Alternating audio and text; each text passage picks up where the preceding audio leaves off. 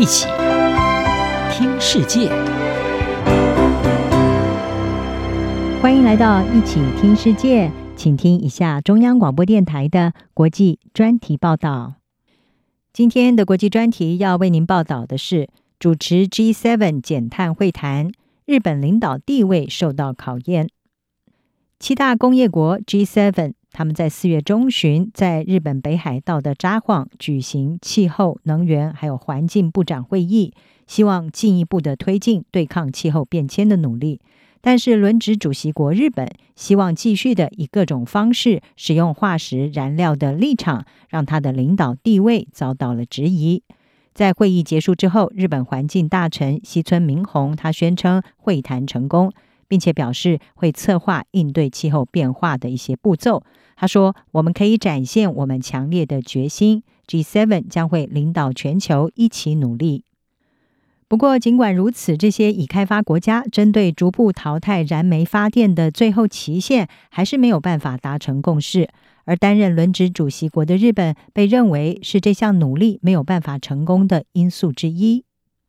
G7 成员国占全球百分之四十的经济活动，碳排放量占了全球的四分之一。这些国家在气候变迁议题上采取的行动也备受关注。G7 各国部长在会议结束之后发表的联合公报当中是指出，认识到当前的全球能源危机和经济动荡，我们重申我们的承诺，也就是加速干净能源的转型。最晚在二零五零年实现温室气体净零排放，而这份三十六页的公报也指出，G7 承诺会加速未使用碳捕捉技术的化石燃料能够逐步的淘汰，以实现能源系统的净零排放。但是事实上，根据《金融时报》的报道，日本在先前的草案当中反对把这句话放入公报当中，而在英国、法国和德国的协商之后，这一条内容是成功的被纳入了文本里面。不过，在日本的反对之下，这一场 G7 会议最终还是没有办法在一项长期的症结点上面达成共识，也就是针对逐步淘汰燃煤发电厂设下最后的期限。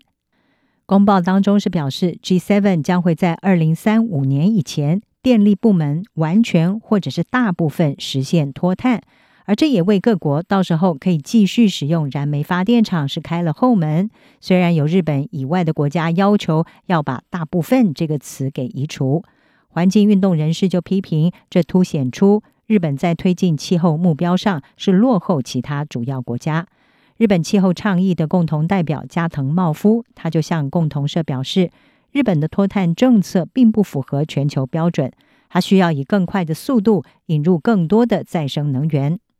加藤茂夫认为，日本需要致力于快速地退出天然气、石油等这些化石燃料，并且强调，日本和世界在脱碳努力上的差距正在扩大。而根据日本共同社的报道，日本是世界第五大温室气体排放国。二零二一年会计年度有百分之三十一的电力是仰赖煤炭，这个数字预计在二零三零年会是百分之十九。另外一方面，日本的再生能源则是占百分之二十，预计在二零三零年可以扩大到百分之三十六到百分之三十八。不过，英国、加拿大、德国还有意大利等这些 G7 国家。他们二零二一年的再生能源比例早就已经超过日本的二零三零年目标，而法国已经有百分之九十以上的电力是来自核能和再生能源。日本在能源领域是高度的仰赖外国进口，过去也一直将俄罗斯视为是它能源供应多元化的来源之一。但是在乌克兰战争之后，日本在今年二月制定了一项绿色转型政策，更着重于国内的能源开发，并且以再生能源和核能为主。共同社是指出，日本政府的绿色转型政策包含了导入碳定价机制，但是呢，对于石油和天然气进口商课税，则要等到二零二八的会计年度才会正式的开始。碳交易最快会在二零二六。这个会计年度展开，而这些进程都被认为太过缓慢。另外一方面，日本也希望把核能当作是减碳行动重要的一部分，透过新建新一代的核能电厂，提高核电的供电占比。二零二一年，日本只有大约百分之六的供电是来自核能。日本是希望把这个比例在二零三零年可以提升到百分之二十到百分之二十二。但是环保人士是质疑，从安全和成本的角度来看，核能都不应该成为解决气候变迁的方法。环保组织日本地球之友的成员满田夏花他就说，核能不应该作为解决气候变迁的方法。如果考虑到和核能相关风险的话，例如故障、事故，还有需要被储存极长时间的核废料。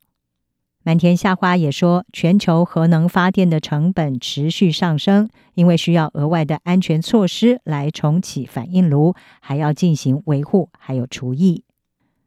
日本这次希望透过主持 G7 会议来展现他们在各项全球性议题当中扮演的重要地位，但是在气候和减碳的议题上，日本显然还需要付出更多的努力。以上专题由郑锦茂编辑，还清清播报，谢谢您的收听。